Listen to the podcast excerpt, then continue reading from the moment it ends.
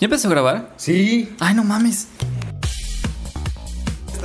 Bienvenidos a su podcast Antena Rota. Programa número 2 de la televisión humorística.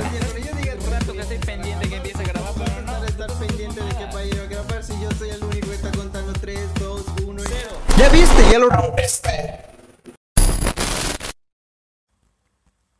¿Ya empezó a grabar? Sí. Ay, no mames. Bienvenidos a su podcast Antena Rota. Programa número 2 de la televisión humorística.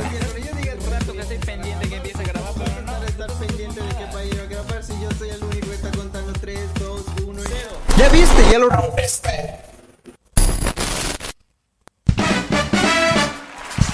Buenas noches, buenos días, buenas tardes, ya saben a la hora que nos estén escuchando, bienvenidos nuevamente a su podcast favorito, Antena Rota. Como siempre, yo soy Luis, bienvenidos. Y yo soy David. David Mena y pues perdón por no haber subido episodio la semana pasada, pero pues estaba yo con dolor de garganta y pues por eso, pues, ¿cómo vas a grabar un podcast? Vamos un poco ida. Y pues bueno, el tema de hoy son gul- gustos culposos, perdón, se me iba a decir culpos gustosos. Bienvenidos, David, ¿cómo, ¿cómo te está yendo? Muy mal, amigo. Muy Pero mal. no quiero hablar de eso. Bueno, pues les voy a contar algo que nos pasó ayer, porque ayer cenamos, pero cenamos muy poco. O lo que cenamos no es la mejor cena del mundo. Pero pues yo tenía hambre y me, y me bajé. Y agarré las tortillas tía rosa estas y las freí en el sartén con aceite. Y ya así le- les puse cajeta. ¿Y qué pasó luego? Fue, fue mágico lo que pasó. Lo enrollé como una flauta y le puse azúcar encima. Y estaba bueno, eso como un tipo flauta muy dulce. Y pues eh, esa fue mi, mi gran cena. Y sí, sí me quitó el, el hambre. Fue más bien un postre, como una marquesita pirata Una marquesita pirata. est- Estaba muy bueno, la neta les invito a hacerlo. Y pues bueno, no es la primera vez que, que nos da por, por comer, ¿saben? Cosas, porque pues somos humanos, necesitamos comer, ¿sí o no? Simón. Necesitamos comer. Y pues bueno, nosotros nuevamente, agarrando el tema de que no somos de aquí, pues tenemos que ir a veces al centro a comer. ¿Saben? Y eso que vivimos como a una hora del centro. Entonces, eh, como que siempre vamos a, a- comer. es que aquí la, la producción está escribiendo notitas en unos post-it que me dan risa leer. Pues dice queso peludo. Y pues siempre vamos, ¿no? Y pues hay, hay, hay buenos lugares. De hecho, hay, un lugar que a mí me encanta ir a comer que tiene unas, unas tortas de asado. Chingue su madre. Pues sí, aquí en las ciudades abundan muchísimo los lugares de comida buena a un precio accesible, pero tuvimos la mala suerte. La, la, la pil mala O sea, suerte. de todos los buenos lugares que hay, confiando en la calidad, pues ahí vamos como estúpidos y... Es que justo de donde, pues donde les digo que me gusta comer, casi al lado, pues, había otro lugar porque estábamos yendo donde me gusta comer. Pero ¿qué pasó, David? Pues estaba cerrado. Estaba cerrado y pues teníamos hambre, era de noche. Fuimos donde está al lado ahí. Al lado, ¿no? Pues ya que está cerca debe estar igual, ¿no? Nel. Mm, ¿Qué madres? No. Bullshit. Bullshit. Entramos y pues. Pues. pues, ¿Qué les podemos decir? ¿Qué, ¿Qué puede salir de mi boca que David no les vaya a decir ahorita? Ay, amigos. No voy a decir, no voy a decir lugar. Bueno, capaz y sí. Bueno, no, pobre, pobre gente, pero tengan mucho cuidado al lugar al que van. Tenían un... Creo que uno de los que trabajaban ahí tenía a su hijo y el pobre estaba gateando ahí entre la tierra del local y dije, si esa preocupación tiene por su propio hijo, ¿qué preocupación va a tener por la higiene de mi comida ahí? Y era como preocupado. que tienen esos Está bebés bueno. que tienen como la ropita que es como que una pieza. Y pues el, el- el bebé está gateando ahí, pues estaba sucio y toda la parte de sus rodillas estaba negro. Pero cuando les digo negro, no es como un cafecito, así era negro carbón, o sea, no sé dónde chingados estaban dando. Y como que es un, un- un lugar donde cocinan carne, había pedazos de carne en el piso y el puto bebé lo estaba comiendo. Perdón, bebé, no eres puto, pero ¿por qué estabas comiendo eso? Y, y- y hay tortas en el menú que se veían así colosales, bien llenas. Y puta, queremos pedirlo. Y dices, ¿qué tiene para, para comer? tenemos de todo menos tortas, y yo. No, no fue así. Estábamos viendo las. Estábamos ahí adentro como estúpidos nos quedamos viendo las, las fotos de las tortas con la boca abierta, ¿no? Porque se veían muy llenas. Así, bien, bien felices. Y vimos a la voz de la tipa de allá. ¡Tortas ya no hay! Entonces, nos regañó la estúpida. Había todo menos tortas. Entonces, pues agarramos lo, lo más cercano a una torta, que eran carnes en, un- en una tortilla. No voy a decir qué es, porque si no van a saber de qué es el lugar que estamos hablando. Pues la neta, del lugar en el que soy, jamás hubiera tolerado algo así porque no soy muy mierda.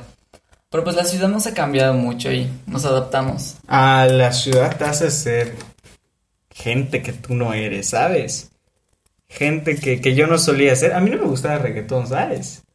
Y yo aborrecía, ¿sí o no era yo de la gente que... Sí, amigos, antes se bañaba diario y ahora ya no. Yo no me baño cada tres días.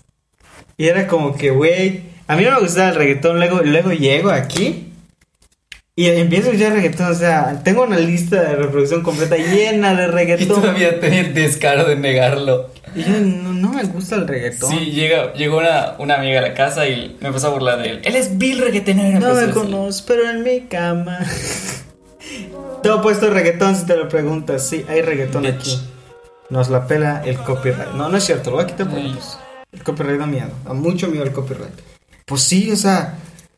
Es que el reggaetón en, en sí no me gustaba porque pues denigraba mucho a la mujer y consideraba que pues su tono era muy básico, ¿sabes? Que no era muy complejo como tal. O sea, a mí me gustaban músicas complejas, tipo Daft Punk. No era Daft Punk, era arte. Porque pues el reggaetón ya sabes cuál es el sonito que tiene, ¿no? De... Una base muy repetitiva. Es como que, no porque denigre a la mujer y que la puta madre, pero apenas puse un pie aquí, en la ciudad, boom, Bad Bunny, y todo, todo, me encanta. Y es como que, es un gusto culpo, otra vez iba a decir culpo, gusto. Culpo gustoso. Es un gusto culposo el que tengo, o sea, yo, a mí me gustaba mucho la, la música buena, ¿sabes? No sé si- Pulpos gustosos. No Nunca sé. supe cómo se escribía. No estoy diciendo que la- el reggaetón sea malo, pero. Pues hay, hay mejores opciones, ¿sí o no? Pues sí, pero no. ¿Por qué no? Pues me parece interesante lo que dices porque toda mi vida he estado rodeada de gente muy elitista que es así como que cuida mucho lo que escucha, ¿no? De que se pone una etiqueta de que no, yo solo escucho ese género y tú que vas a ver de música, chamaco pendejo y así. Y debido a eso, no solo el reggaetón, casi cualquier género que no sea considerado arte, Te, te puse una etiqueta que dice Mozart. Está la verga. ya me perdí.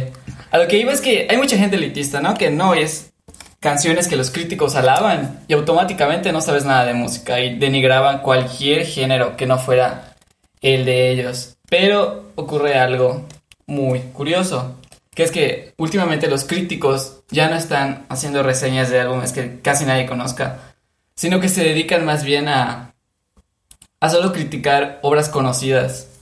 O sea, eso es lógico, me van a decir, nadie va, con, nadie va a criticar algo que nadie conoce, pero lo que voy es que... Lo lógico. Lo lógico que quieres que critiquen algo que nadie escucha, que ganaría. No, no me refería a eso. Sí, Me es- refería a que muchas veces la música mainstream, el reggaetón, como tú dices, era considerado no solo por... No solo por críticos, sino por la gente en general como un género malo. Y era el gusto culposo de muchas personas. Y últimamente las cosas han cambiado porque muchos empezaron a cuestionar por qué nos da vergüenza este género, por qué no podemos oírlo en paz. Rosalía. Rosalía es el claro ejemplo de. Mira, algo curioso con Rosalía. Si yo le hubiera conocido su música primero, probablemente no me hubiera gustado tanto. Me estaría diciendo, ah, pinche gente básica que sabe con lo que está de moda. Porque dato curioso, antes de que Rosalía se volviese famoso, aquí el, el Davids, pues siempre habla de Rosalía y sus canciones, las que cantaba Pues, antes de que. Era el morro castroso del salón que se pasaba cantando sus canciones. Y todo así, ¿qué pedo contigo? Ya, pues Rosalía dio el salto al, al reggaetón. Pues no es reggaetón como tal. Te digo, el éxito de ella. Bueno, a mí me empezó a gustar porque no la conocí por sus canciones, sino por su trabajo. Porque vi un video de un youtuber, Jaime, Jaime Altozano, donde estaba analizando todo el trabajo que hay detrás del álbum. Entonces yo al ver todo ese esfuerzo que había detrás, empezó a gustarme. Y pues ya no tenía vergüenza de decir que me gusta y se lo iba a mostrar a algunas personas y era así como que, neta, ¿te gusta eso? Y yo, sí, morro, mira, me gusta, pero esta tipa sabe de música, sabe de producción y un chingo de cosas. O sea, ya, ya no es tanto tu gusto culposo, esos géneros mainstream, precisamente porque los críticos ya no hacen pedazos a los artistas por su trabajo, sino que se ponen a analizar todo el esfuerzo que hay detrás de una obra. A eso me refería. Y pues es algo bastante curioso y puede tener, tiene muchísimos beneficios, como les decía, que ya no hay tantas etiquetas en el sentido de que no, es que a mí solo me gusta este tipo de música y no, me avergüenza, o sea, me gusta este tipo, pero no te lo voy a decir porque me da vergüenza. Y ahora es como que ya puedes decir que te gusta Dilo, cualquier canción. dilo, ¿te gusta? Dilo. Sí, te puede gustar Radiohead y al mismo tiempo Bad Bunny. Y puedes estar escuchando a música tibetana y luego estar oyendo cumbia metalera. El meme que compartiste de los niñas que escuchaban la canción de Beethoven. Ay, te puede, te puede, te puede gustar todo. De hecho, justamente en el, en el estudio musical que vamos a hacer, pues, tenemos contemplado hacer de todo. Pues literal de todo, desde bandas sonoras hasta, hasta reggaetón, funk, jazz. Todo lo que se puede hacer lo, lo estamos haciendo. De hecho, estamos trabajando día, ¿sí o no, David? Día con día en la computadora, Así es, tratando de aprender. O sea, no hemos sacado nada porque pues aún estamos aprendiendo, pero pronto, tal vez en un mes o dos que ya sepamos dominar todo, vamos a sacar algún cover o, o alguna creación propia de nosotros. Así que estén, estén al tanto. Oye, David, así de que me estabas hablando de, de gustos culpos. Iba yo a decir otra vez. pulpos, pulposos, amigos. Dime un gusto culposo que tengas, mena. La gente quiere escucharlo, la, la gente te aplaude. David, gritan tu nombre. Di un gusto culposo que tengas. O la gente te aplaude, te grita. No sé, güey. Escuchar podcast de chamacos pendejos en Spotify. Me mama, pero me da vergüenza decirlo. Mi gusto culposo es. Te, te vas a reír, hijo de tu puta. Te vas a reír, cabrón. Chingas. Yo, yo sí tengo. Tengo un gusto no, culposo. Que lo oiga todo el mundo. Me gusta Kenia Oz. Me gustan sus A canciones. madre. Me gusta Kenia Oz. La Ay, neta, Dios. chingue su madre. De No hecho, lo estaba, lo estaba platicando como nada. con mi novia. ¿A ti te gusta Kenia Oz? Le dije, me dijo, no, pero así ya sabes, ¿no? De, de la de cuando te ofenden. No de asco, de ¿cómo se ocurre? No, que se pasan a convulsionar en el piso, pues eso me pasó. Y yo así de, güey, no, me encanta Kenia Oz. Sí. Kimberly Loaiza, pues, pues, no. Yo tenía una O sea, amiga que... Hay niveles, hay niveles. No es cierto, Kenia ni, ni Kimberly, las queremos de las Tengo dos. una amiga que es una persona muy seria. Muy, muy seria. Y un día estábamos platicando y se alteró. Es que David, no me lo vas a creer, pero me emputa mucho el pleito que hay entre Kenia y Kimberly Loaiza, me dice. Uy, qué pedo, le dije. Estábamos haciendo tarea de la nada se alteró y pues... Yo No se avergüenzan de eso, me, amigos. me gustan los Kenia Oz, pero pues tampoco me enteré del, del pleito que pasó con Kimberly Loaiza. Es como, como nacen los temas, sin que se guionicen. Como que es, es natural el, podcast. Y pues bueno, eso es queríamos decirle ya, tengan o no tengan gustos culposos, es, es una palabra Ese que sería el lado bueno.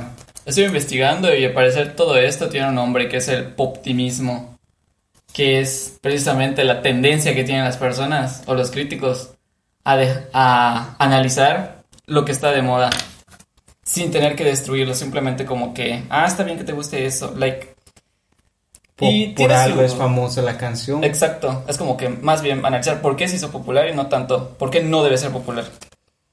Y tiene su lado bueno de que rompes todas esas etiquetas y ya puedes ser un poco más libre, pero tiene su lado malo si te pones a pensarlo porque cualquier cosa que se ponga de moda con un poco de sobreanálisis ya cualquiera lo puede considerar una obra Una maestra. obra de arte, Scooby-Doo Papá. ¿Conocen a Scooby-Doo Papá? Esa madre ni siquiera es canción, o sea, es una adaptación de Big Shack.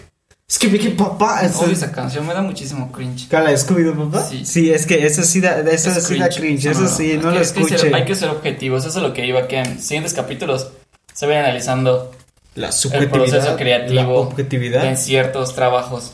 y porque todo hay lo que que. Porque hay unos que sí te das cuenta que fueron hechos con una intención y ahí vale la pena analizar cuál y otros que pues es musical, pues, X. ¿Tú sabes qué más es una música X? la música del outro, porque pues ya se nos estamos yendo, ya se acabó el tiempo. Gracias por escucharnos, muchas gracias en serio. Los TQM, gracias por su tiempo. Me despido, yo soy Razer, síganme en Twitter como Razer King, también en nuestro Instagram como Antena Rota y en nuestro Facebook como Antena Rota. Así que nada, David, adiós, adiós, despídete. Bye, bitches. Nos vemos en la próxima. Hay.